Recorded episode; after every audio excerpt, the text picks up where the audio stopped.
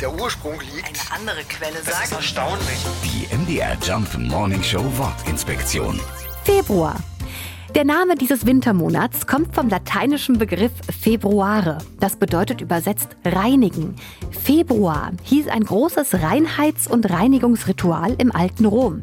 Das fand immer zu dieser Jahreszeit statt, denn bei den Römern war der Februar der letzte Monat des Jahres. Da wurde also aufgeräumt und alles fürs neue Jahr schick gemacht. Im Deutschen wurde der Februar bis zum 16. Jahrhundert auch Hornung genannt. Zum Teil auch heute noch im Elsass an der Grenze zwischen Deutschland und Frankreich. Eine mögliche Erklärung ist, dass die Hirsche zu dieser Zeit ihre Geweihe abwerfen. Auch Sporkel, Narrenmond oder Taumond sind alte Bezeichnungen für den Februar, die aber heute längst vergessen sind. Die MDR Jump Morning Show Wortinspektion. Jeden Morgen um 6.20 Uhr und 8.20 Uhr und jederzeit in der ARD Audiothek.